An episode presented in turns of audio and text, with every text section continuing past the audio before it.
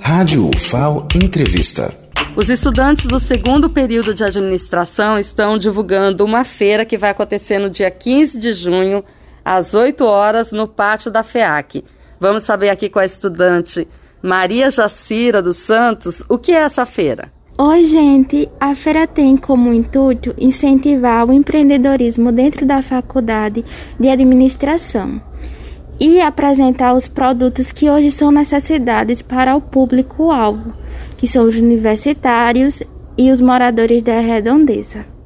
Pois é, então a feira vai ter cookies, sabonete artesanal, vai ter palha italiana, cachaça de jaca, cachaça de beterraba, repelente, aluguel de bicicleta e sabão em pedra sustentável de eucalipto. Esse repelente, você sabe como foi produzido? Foram várias equipes, né?